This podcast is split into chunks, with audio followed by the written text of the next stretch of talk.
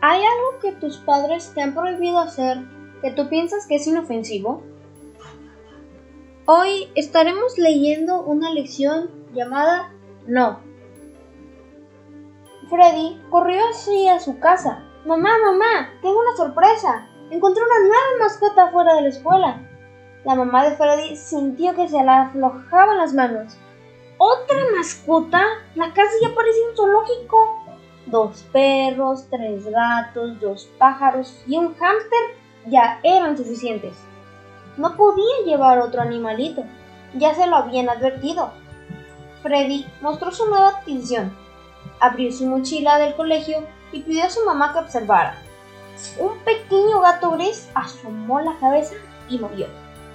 El muchacho trató de explicar a su mamá que era un gato inofensivo, al mismo tiempo que lo sacaba de su mochila pero el gato ágilmente escapó entre sus manos y corrió a esconderse en el armario. Mientras la mamá y Freddy discutían, el gato trepó y encontró un buen lugar para dormir entre la ropa. Para cuando Freddy, entre lágrimas, acertó llevarse al gato, era demasiado tarde. Ninguno de los dos imaginó el gran desastre que había causado. Más tarde, Freddy sacó un cuaderno para hacer la tarea y vio un pequeño animalito caminaba sobre la palma. ¡Era una pulga! El gato tenía pulgas. La mamá tuvo que revisar la mochila de Freddy minuciosamente hasta encontrar la última pulga. Lo mismo fue para toda la ropa del armario. ¡Qué desastre armó un simple gatito inofensivo con una buena cara de pulgas! Más la imprudencia de Freddy. Tuvieron que buscar en la casa hasta la última pulga y llamar al exterminador de plagas. Hay actividades que te pueden parecer inofensivas, pero en realidad implican muchos peligros. A Freddy le pareció inofensivo el gato, pero no lo fue. Más vale que pongas atención a tus padres cuando te dicen no. Aunque te desagrade su respuesta, demuestra que eres prudente. Es muy probable que ellos tengan la razón. El necio desprecia la corrección de su padre, el que la atiende demuestra inteligencia.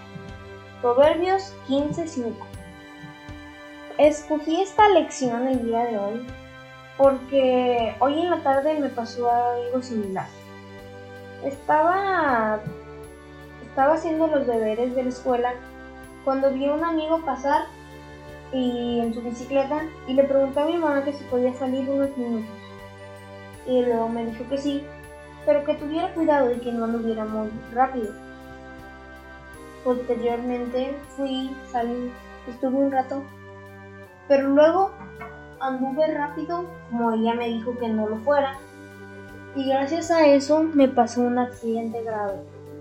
Gracias a Dios estoy bien, que me cuidó. Pero si le hubiera hecho caso a mi mamá, nada hubiera pasado. Esta cápsula fue presentada por Dair para el programa Un planeta con esperanza.